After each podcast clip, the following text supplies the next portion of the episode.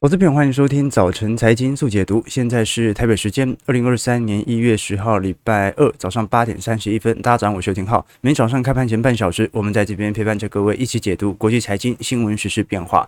那昨天美国股市其实开盘是气势如虹的哦，特斯拉股价是一度飙涨了九个 percent。不过我们看到盘中随着联总会官员开始释放相对鹰派的立场，而且暗示终端目标利率哦基本上会保持在五趴很长一段时间之后，我们看到。四大指数都开始回吐，在开盘当时的涨幅哦，道琼甚至收黑了一百一十点，标普微跌零点零八 percent，纳指则是涨势还有零点六。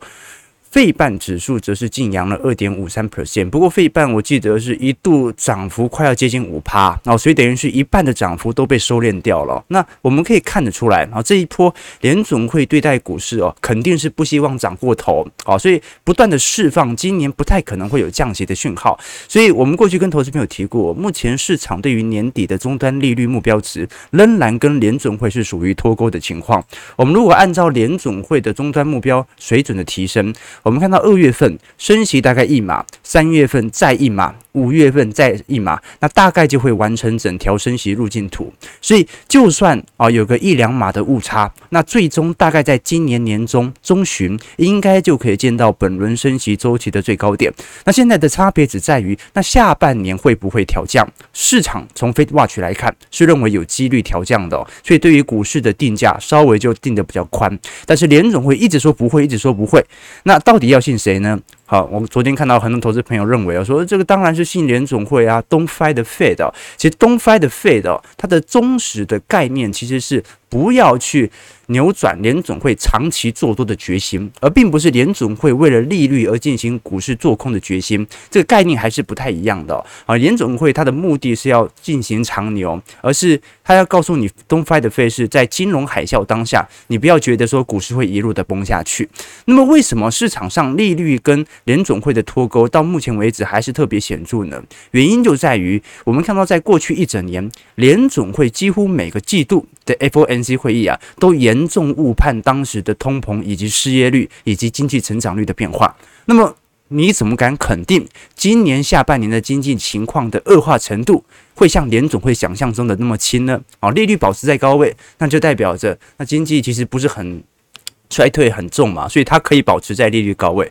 那如果经济真的很严重的话，那肯定是要进行一些变相的降息或者一些变相的宽松政策嘛。好，所以市场就在赌联准会可能又预判错误了啦。好，这个逻辑老实说也是对的。联准会到目前为止哦，没有一次的 FOMC 哦，对于未来的经济预期没有调整过的啊，大部分都是每个季度都一直在滚动式调整，就说明它一直在预测错误。好，那接下来观察了，因为昨天不管是亚特兰大的联邦储备银行还是旧金山银行的代理哦，基本上都认为今呃今年的利率水平会保持在五趴以上，而且下半年通膨就有机会按照着这种五趴的目标能够达成，但是必须要一整年都保持在五趴以上，所以要值得大家来多做些留意和观察了。至少我们可以观察从月度涨幅哦，元月份对于总统选举前一年的涨势哦。应该是最为亮丽的，我们看得很清楚哦，因为明年就是总统选举了啊。我们讲这个，不管是台湾还是美国都是哦。那如果我们用美国总统大选来做观察，通常在美国总统大选的前一年，不管是财政政策还是白宫的行政政策啊，对于股市的拉抬作用都会特别显著。所以今年因为共和党已经拿下众议院了，所以不太可能会通过对华尔街伤害太大的左派政策哦。即使民主党是左派政党哦，但是在今年。采取相对极端的左派政策可能性不高，反而是有一种类似获取中间选民的财政政策、行政政策是比较有可能达成的。好，那一月份是在总统选举前一年涨势最为亮丽的，一直到四月份都是。所以呃，到时候五穷六绝，我们再看惯性会不会回来了。那如果我们先从本周大家最为关注的，就是联总会的市场动态。你看联总会现在急着想要把市场的情绪给打压下来，会不会礼拜四公布的 CPI 真的比市场预期好很多啊！如果礼拜四通膨也降了，那现在经济数据也没有多差哦，那股市可能就会形成新一波的拉抬力度。好，那如果是这样的话，呃，联总会很害怕下半年的通膨目标无法达成啊。如果市场太过乐观的话，所以是不是因为这个原因提前打击呢？至少我们可以观察到，现在在十二月份的呃 CPI 哦，现在预估如果是从月增幅来看，大概在零点三趴左右啦。那如果是从美国劳工部 CPI 以核心通膨啊，较上年度比较起来，大概是五点七。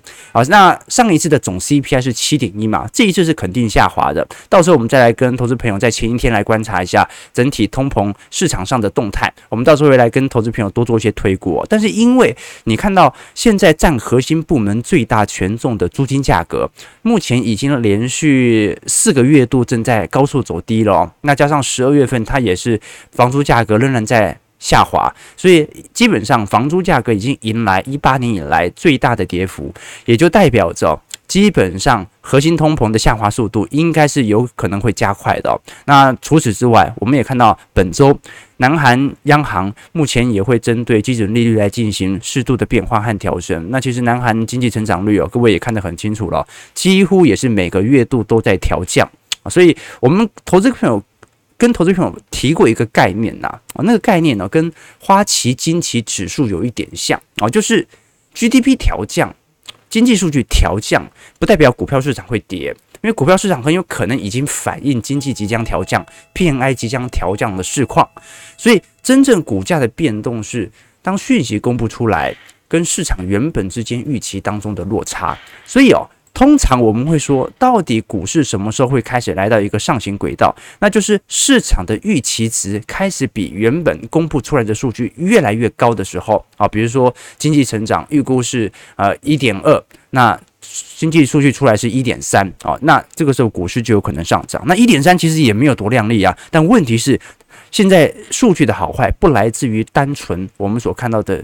经济的绝对值，而是来自于经济相对预期的增长值。OK，那这个大概是实体的现况。那其实最近德国呃这个 GDP 在整体第四季的预估值也出来了，德国是没有进入衰退的哦。那不像英国，那欧元区目前也是在今年一二月份哦，可能已经会进入到衰退边缘当中。但是因为通膨也在进行高位盘旋，所以目前来看，值得大家来多做些留意哦。就是央行的这些政策，勉强都已经达到了对于通膨的抑制效果，那加上全球原物料资产都在快速走皮，所以目前的观察点就是，美国的核心通膨应该也已经见顶了。那么欧元区的核心通膨会不会由于我们过去所看到的美元的走强所造成通膨下滑的力度比较慢呢？值得观察的一点。那如果最快最快，我们看到标普百指数在第四季的预估值哦，就去年第四季哦。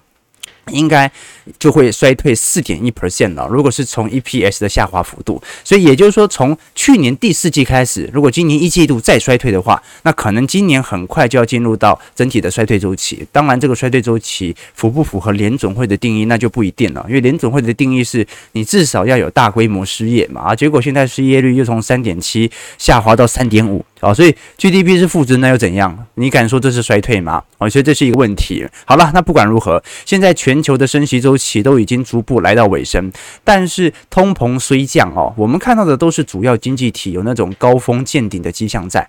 现在如果以全球的通膨警戒线啊，简单来讲哦，就是高于三个 percent 的国家仍然是占大多数啦。我们只是看到拐点出现，不代表大家的通膨危机瓦解哦。观众要知道，就算现在通膨见顶哦，每美国每个月应该讲，美国十十一月份都还是有七点一趴的通膨哦，就一百块的东西，相对于呃去年变一百零七块嘛，好，那现在高于二十趴的通膨的国家，大概在二零二三年有十三国，高于十趴的通膨的国家有三十五国，高于八趴通膨的国家有六十国，高于五趴有一百零二国，高于三趴有一百六十七国，所以全球大概还有接近九成的国家。都还是属于在通膨警戒区当中，好，这是一个庞大的压力。那当然，这种庞大的压力哦，只要美元指数不要跌得太快。它随时都可以对于美国内部的通膨能够有更显著的压制，那当然对海外市场就不一定了哦。那值得观察的一点是，最近美元真的是有一种拉不动的感觉。那加上我们看到美元空头的头寸哦，最近突然在暴增当中。上周我们做空美元的押注已经来到三万零四百五十七份哦，这个是二零二一年八月份以来的最高水平。也就是说，现在市场上突然多了非常多针对美元做空的部位。那这种迹象哦，它不代表说美元一定会暴跌，但是说明美元可能很快波动就会加大哦，因为我们过去跟投资朋友分享过嘛。市场共识一致的时候，不是大涨就是大跌；市场共识不一致的时候哦，这个就大概就是盘整嘛。那现在市场的共识哦，越来越倾向于增加美元的空头头寸啊。这个对于美元指数来看哦，很有可能在未来一个月，到时候不管是这些空头头寸被迫回补，还是这些空头头寸大获全胜。都会引起美元指数的大幅波动哦，所以这个是值得观察的一点哦。至少整体量能在回归的感觉。好，那这个我们大概可以了解一下整体市场的变化。那最后聊一下整个标普五百指数当前的市况哦。老实说，如果是以脸书啊、Apple、Amazon、Microsoft、Google 哦这些科技尖牙五股来做观察，已经从当时的十兆现在下滑到六兆了。这一波美国股市的权重哦。大型股的市值是远远大于标普五百指数跌幅的啦。你看这些大型股哦，重要的权值股都已经有四成的市值都已经蒸发掉。那有些人好奇啊，那标普五百指数怎么只会跌两成呢？甚至在去年收盘才跌一成九。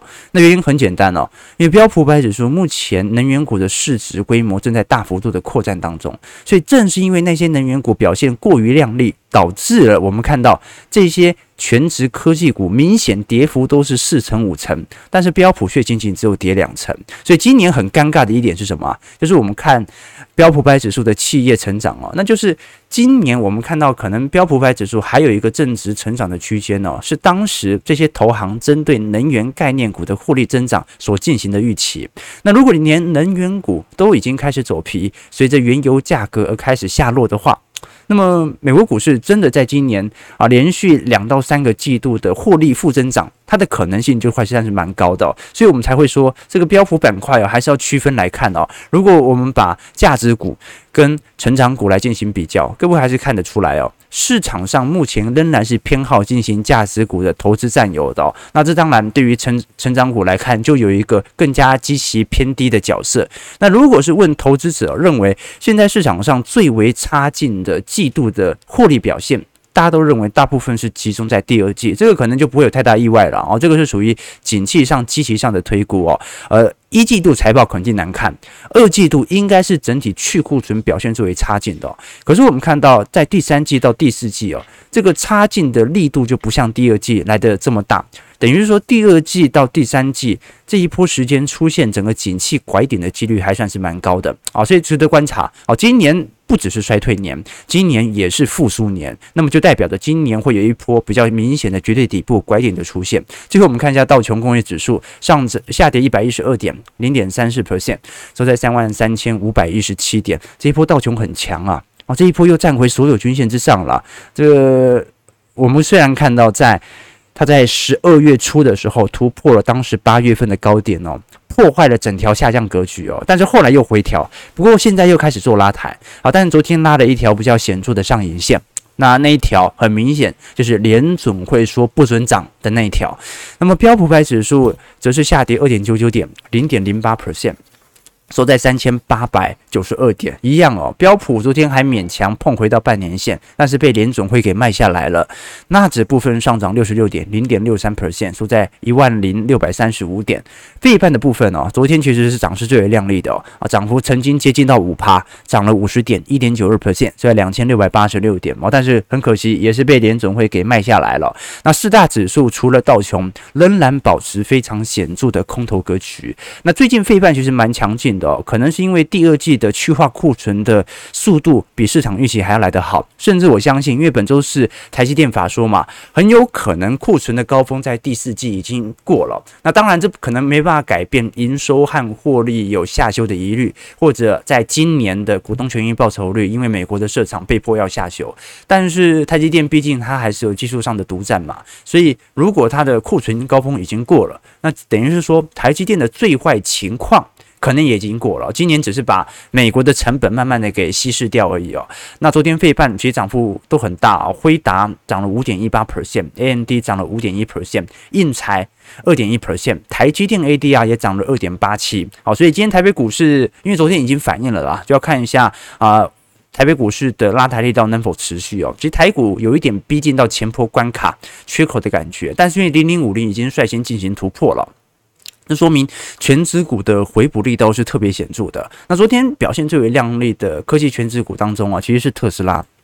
特斯拉这一波也尝试的进行筑底哦，你看到特斯拉从十二月中旬以来的量能就开始快速的放大，几乎是今年平均以来的两倍到三倍哦。昨天飙涨了九个 percent，尾盘涨幅又是收敛了，因为联准会的卖压，每股收在一百一十九点七块。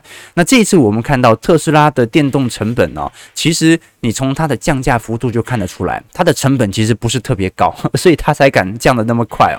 那尤其目前市场上在中中国虽然我们看到啊降价接近两成到三成，那虽然有很多呃中国的客户在抗议啊，甚至抢了特斯拉的产品，但是呢，目前在中国大陆啊有这种降价刺激需求的效果开始逐逐步出现。那这个不是有个笑话吗？说那个呃中国客户觉得啊这个降价不高兴啊，就跟之前台湾内湖一样，那到这个。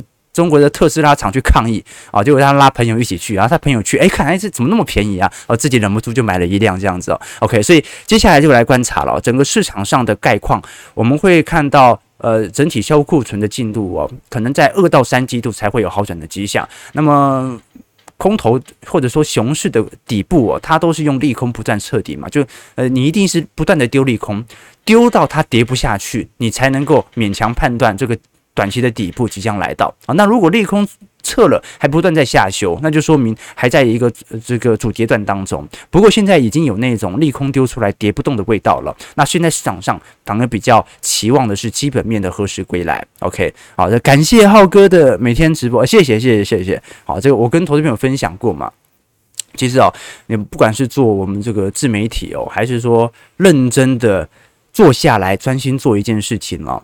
其实它就是跟人格特质的这种这个稳定性有关。以前我常跟投资朋友分享啊，就说你看一个小孩哦，他能屁股到底能不能坐下来搞一些比较枯燥的事情啊，比如说学习啊这个一堂课程或者做一个家务啊，大部分人做不好的原因都是因为屁股坐不住啊。这个你要上好学校，其实也没有那么难啊。这个后天养成为主啊，就是说大部分呢就是因为。屁股坐不住，是因为日子过太好，你有意识的东西太多，比如要玩游戏呀，然后刷个手机什么的，那大脑就越兴奋，所以屁股就坐不住。而且我还记得，哦，大学的时候，我们有一位微积分教授叫做高淑荣，我们都叫高姐姐，啊，叫高阿姨会被当掉。然后他就当时就微积学到微积分，就说我知道你们有很多人这个微积分觉得学不好，但是你要知道，你微积分学不好啊，都是因为你坐不住。你真的能够看着微积分课本做两个小时，那基本上你就能够学得进去。那你学不进去，就是因为你两个小时做不下来。OK，所以这个 OK，为什么聊这个？为什么聊这个？哦，没错啊，这个因为浩哥喜欢喜欢跟大家互动嘛。OK，资本家就是这样子重复收割，用美元系统。对啦，啊，从通膨的角度是这样子嘛，你就简单来讲，美元升值就可以把海外的这个资金开始进行重复的收购，但这本来就是一种。市场的逻辑，啊，这个你做投资啊，当你应该这样讲啦，做投资只有两种人嘛，就是你要么是资本家，哦，你要么就是韭菜嘛，就只有这两种人。啊，从从长期来看，你不做投资就是韭菜啊，因为资本家会不断收割你的努力成果。这以前以前大家看过《伊索寓言》嘛，《伊索寓言》就是里面有一个故事哦，他说一只公驴。呃，那个故事的宗旨就是说，如果现在不满足的人到哪里都不会满足。就是说，一个公驴，一个驴子，他本来是一个花匠的驴子，结果呢，每天在那边搬花种草，他觉得好无聊啊。所以当他死掉投胎的时候，他就请上帝呢，让他换到有意思的一些地方。后来呢，那个上帝就说：“你确定吗？你确定要离开花匠吗？”他说：“对。”后来呢，投胎呢，他就跑到去做工匠的驴子，他就每天开始。背这个砖头啊，搬水泥啊，也非常累。他就跟这个上帝讲说：“啊、实在太辛苦了啊、虽然当花匠啊，这个是很无聊，但是做工匠也太辛苦了啊、所以驴子就说：呃，希望我可以这个下辈子呢，投胎到一个更好的家庭当中啊，结果上帝呢就在下辈子呢把他换到了皮鞋匠。那皮鞋匠真的是一开始都很舒服啊，每天就是在皮鞋厂旁边跑来跑去啊。然后有一天他就皮被扒掉，被做成皮鞋了。OK，好，所以这个故事的宗旨是：如果现在不满足的人，到哪里都会不满足。那感觉是很有寓意啊。后来我那时候是听哪个老师讲啊，他说伊索是什么？伊索是呃，出生在公元六百年的一个古希腊的奴隶家庭。他本来是一个奴隶，但他禀赋很高，啊，聪明机警。后来获得主人的信赖之后啊，他能够脱离奴隶的身份。啊，结果呢，他自己也养了一票奴隶。那这个伊索寓言驴子的故事呢，现在不满足的人到哪里都不会满足。他就是把这个伊索寓言的故事讲给他的奴隶听的。啊，他要让这个奴隶相信，你要满足于现况。好，所以观众朋友啊，hunt or be hunt，要么被猎杀，要么就是猎杀的人，要么就是猎杀的人。你要么是资本家，你要么就是被割韭菜的人。啊，大概就是这样的逻辑哦。这个市场就是这样子。OK OK，我们继续往下看啊。啊，这个投资朋友刚才有提到说，可是美国股市哦，按照当前的基期还算是偏高。的确啊，不得否认的事情是，如果你以五十年的周期来看，美股基期现在肯定是高的。可是美股的基期相对于海外市场的基期高，它是一种市场上在过去货币宽松以来所形成的结果。我们看到美银在昨天就特别列出一份。市场报告，他在了解说，到底在整个下半年，如果景气真的开始复苏，那到底哪些市场会是最亮丽的市场？但是美银呢，就针对美国股市市场啊，采取了比较悲观的态度。原因很简单，首先我们看到，如果是从美国股票市场跟全球股票市场的比值，在过去一九五零年到二零一五年之间呢，大概都是在零点三倍。到一点五倍之间，也就是说，就算是一九六五年，我们那个时候讲的蓝筹股泡沫 （Nifty）。Fifty 哦，就是蓝筹股泡沫。当时美国股市啊，那些呃我们看到的最为顶尖的电器啊，大概相对于全球股市的报酬啊，大概是一点五倍左右啊。那两千年呢，大概是一点三倍。但是各位会发现，从零八年以后，美国股市相对于全球的市值的比重啊，直接冲高到二点八倍。那现在有没有下滑？现在有啊，但是还在二点五倍左右。所以第一件事情就是，美国股市的中长期的惯性力度啊，它是从零八。八年以来开始展开的，好，那么你用周期的角度思考，会认为好像美股的机器应该相对于全球股市要有一个均值回归的迹象在。但是如果你长期逻辑，你用这种思考，在二零一五年它突破均值之后来思考的话，你就错过了一五年以来的任何的美国股市的牛市，因为美股在全球大型市场当中表现的反而是最为强劲的。好，所以这个就形成一个比较大的问题，那就是你看到。不管是美国对于欧元区，美国对于新兴市场的股市啊，它的基期一直都是属于高度偏高的比值当中。那么，到底这波趋势会维持多久呢？这个美英认为啊，这个趋势至少从当前的基期来看是非常高的。好，那我个人的想法是哦，各位会发现有趣的迹象，就是呃，我们讲的后进国家跟先进国家的这种增长的迭代速度啊，它是。反映在资本市场上是不明显的，好，这就好像哦，根本你要用经济成长率来思考哦，啊，就算数字可能有虚报的成分在了，过去二十年中国的经济成长率应该是远高于美国的经济成长率吧？那正常来讲，经济成长率越高的国家，获得资本上的青睐的程度是越高的吧？对吧？啊，我们讲的是基期越低的涨幅越高嘛，啊，那已经成熟的国家。经济增长率每年就是一趴两趴的国家，照理来讲不会有如此巨额财富增幅的报酬，这个是从原理来做推论。但是事实上，你最后去思考会发现哦，啊，这些发达市场永远都会把资金留在本国这些能够具有投机性的产产品当中。那加上全球化。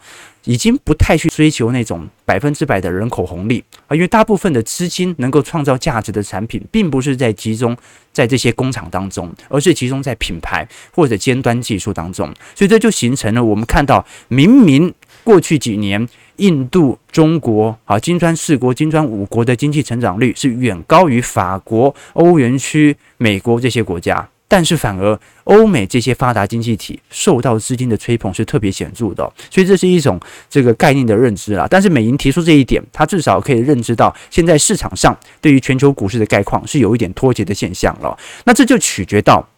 如果我们用积极的角度，美银就特别看好对于欧洲市场的看的留意了。我们可以观察到，目前不管是英股还是欧洲市场指数哦，如果是从花旗经期指数来看，其实都有非常明显在十二月份下修的迹象，就代表着其实在过去几个月，欧洲市场开出来的经济数据啊，都比想象中还要来得更加差劲。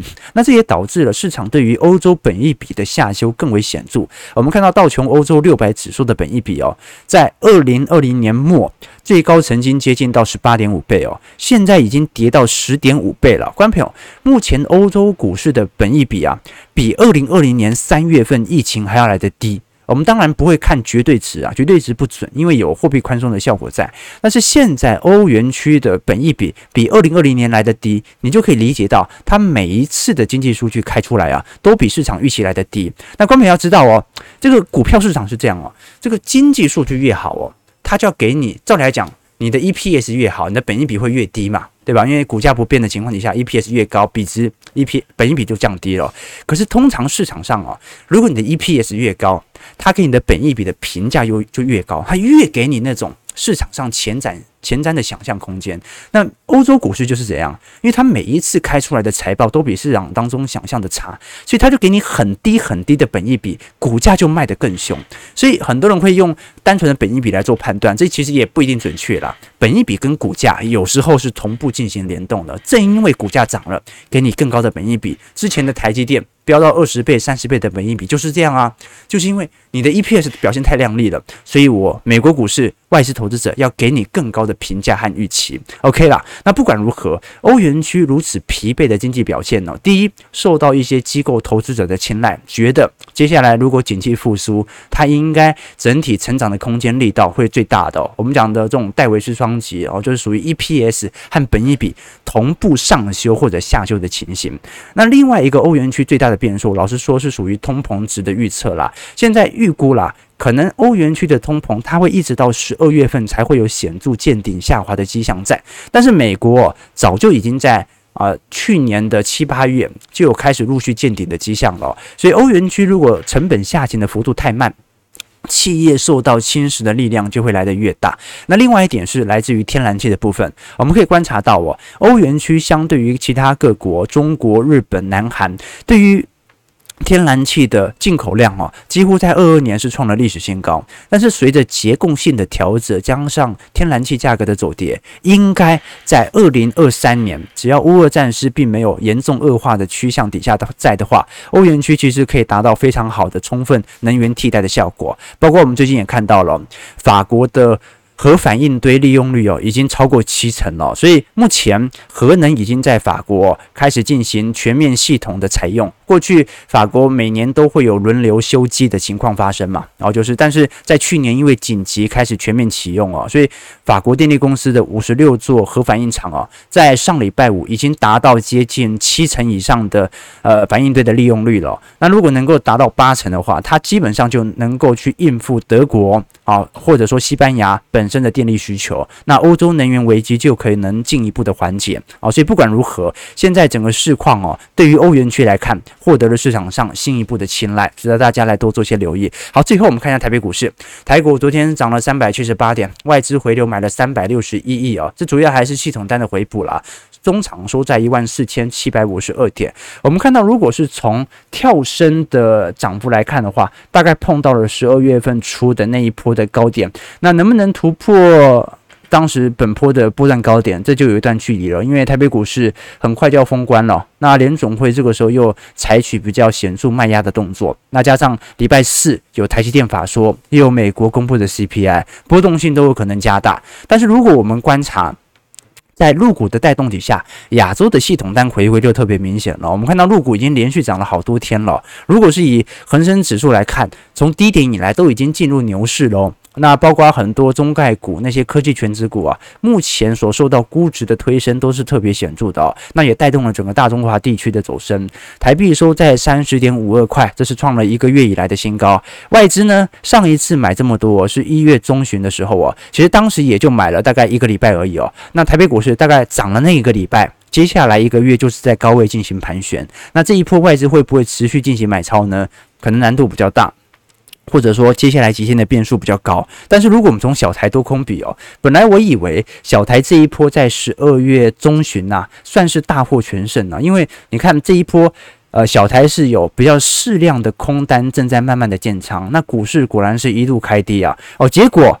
好，当过去几天小台的空单正在急速增加的水位当中，昨天一天就直接涨了四接近四百点了，台指期，所以 小台这一波看起来又被套了，又被套了，这个还没赚到超过一个礼拜，结果马上又被套了，所以小台其实如果是在多空交杂的过程当中啊，其实是有胜有负了啊，就是有时候小台是能够有获利的，但是一旦趋势形成，就是大家都做空或者大家都做多的时候。啊，这个时候股市的反应往往就会特别显著。那我们就要观察一下，如果现在本波的趋势已经形成，小台的空单持续累积的话，那么这一波的嘎空力道。看一下要维持多久了，值得大家来多做些留意哦。其实近期台北股市哦，内资的轮动，除了台积电在昨天的带动之外哦，其实也看到很多啊这个二线或者三线成熟半导体厂的涨幅了。你像世界先进啊、联电都是哦。那主要原因很简单啦，我们看首先台积电肯定是不会受到这一次中国大陆半导体政策补助的影响，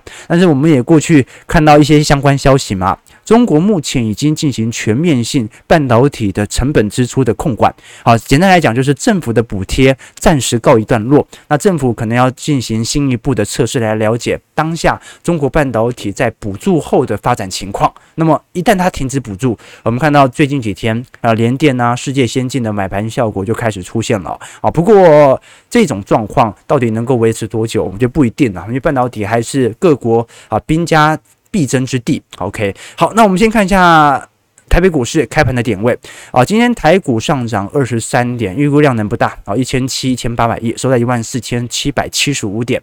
呃，大家的提问，这今天小编回复的很勤，看来年终领的不错啊，是这样吗？OK OK，小编不管年终怎么样，他都很认真工作。OK，维朗令说现在卡美元贬值哦，债券不敢换美元买。啊，这个其实其实我们在二一年就已经买蛮蛮多美元的了。不过如果你有需求的话，其实你中长期只要贵的时候也买，便宜的时候也买，那美元的成本价汇率影响就不大了嘛。哦，这是一种这个方式啊，要不然呢，很容易会有那种什么美元贬值，然后这个时候呃美股这个下跌啊，你可能会。